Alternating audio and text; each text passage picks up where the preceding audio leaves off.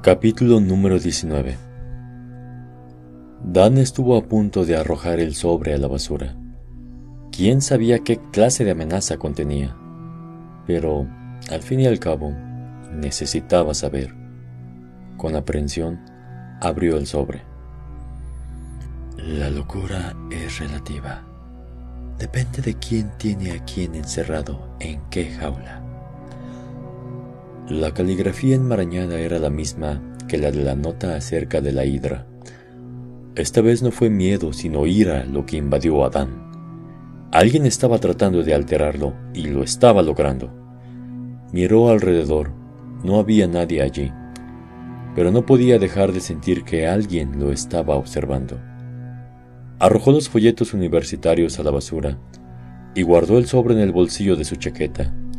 Buscó el paquete de sus padres en el mostrador de correos con manos temblorosas y casi salió corriendo del lugar. De vuelta en su habitación, sacó la nota de su bolsillo y se sentó en el escritorio. Buscó las frases en Google. Parecía una cita, no algo improvisado. Sus sospechas resultaron correctas.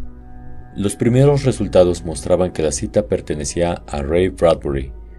Era de un radioteatro que había escrito. ¿Y ahora qué? Creyó que encontrar el origen de la frase le ayudaría, pero no había sido así. Quien la hubiera puesto en su apartado postal ya le había dejado una nota amenazadora antes, sobre su escritorio. Había estado en su habitación. Dan se volvió en su asiento. Naturalmente no había nadie allí. Piensa, piensa, algo se te está escapando, algo que está justo frente a tu estúpido rostro. Revolvió el cajón de su escritorio y desenterró la primera nota. La sostuvo junto a la otra. Observó la letra enmarañada, el papel, la tinta, todo coincidía perfectamente, pero aparte de eso, no podía decir mucho más.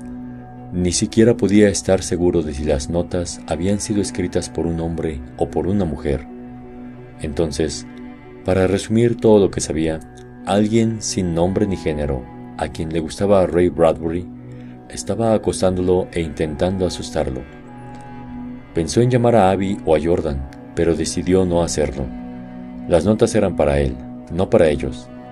Alguien estaba tratando de meterse con él. Cenó palomitas de maíz para microondas de la caja de provisiones que le enviaron sus padres y se acurrucó bajo la manta. No podía dejar de tiritar. Su mente daba vueltas en pequeños círculos. Sacó su celular y buscó entre sus contactos hasta llegar al número de la doctora Oberst.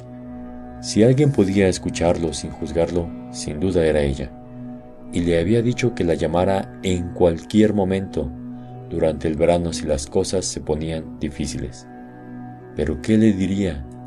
Si le contaba que había imaginado habitaciones reales antes de verlas, probablemente le pediría una sesión de terapia, pero ¿y las notas? ¿Cómo podían ser su culpa? Dan nunca había dudado tanto de sí mismo como en ese momento.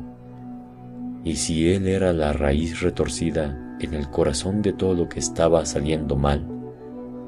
Apartó la manta, saltó de la cama y tomó las dos notas del escritorio.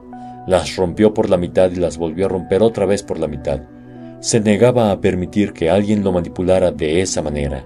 Se negaba a permitir que alguien lo mantuviera enjaulado en su habitación, en su mente. Iba a seguir sus instintos, y su instinto le decía que encontraría respuestas en el sótano.